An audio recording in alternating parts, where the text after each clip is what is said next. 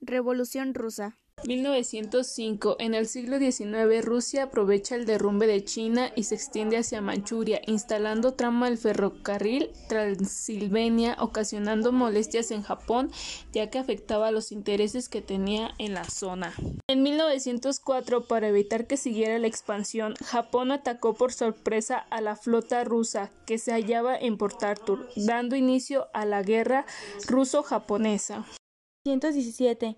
La entrada de Rusia en la Primera Guerra Mundial no contó con el apoyo de la población, por lo que las derrotas en el campo de batalla y las muertes inútiles de miles de soldados, acompañados por una grave crisis económica, la escasez de alimentos y la acción decidida de los revolucionarios rusos, indujeron a la Revolución de 1917, que constó de dos etapas, las cuales fueron la Revolución Democrático-Burguesa y la Revolución Socialista.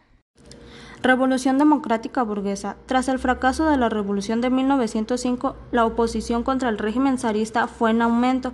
La aristocracia y burguesía estaban cansados de la indiferencia e ineptitud del gobierno, especialmente por la creciente información del fraile Grigori Rasputin en, en asuntos de Estado socialista. El fracaso de la ofensiva rusa en el frente oriental durante el mes de julio, la amarquía y la demora en la instalación de la Asamblea Fueron las señales que, que esperaba Lenin para levantarse nuevamente en armas. Consecuencias. La Revolución rusa tiene como consecuencias más relevantes un reordenamiento de una jerarquía social obsoleta de la Rusia zarista y la puesta en práctica de una teoría económica que a Rusia desde un país subdesarrollado a una de las primeras industrializadas.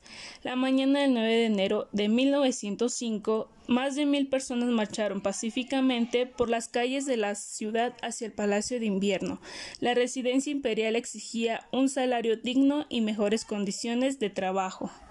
Consecuencias. La Revolución rusa tiene como consecuencias más relevantes un reordenamiento de una jerarquía social obsoleta de la Rusia zarista y la puesta en práctica de una teoría económica que a Rusia desde un país subdesarrollado a una de las primeras industrializadas. La mañana del 9 de enero de 1905 más de mil personas marcharon pacíficamente por las calles de la ciudad hacia el Palacio de Invierno. La residencia imperial exigía un salario digno y mejores condiciones de trabajo. Causa. El zar Nicolás II no se encontraba en la residencia imperial, por lo que el duque Vladimir, comandante de la Guardia Imperial, le dio la orden de disparar contra los manifestantes, matando a varios de ellos e hiriendo a muchos. Contrarrevolución. La guerra civil se inició en 1918, poco después de que los bolcheviques tomaran el control de Rusia a fines de 1917.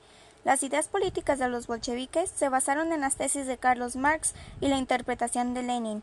A causa de ello, los monarquistas, demócratas y mencheviques se alzaron contra ellos. También se organizó un ejército blanco, que estaban a favor de una monarquía parlamentaria.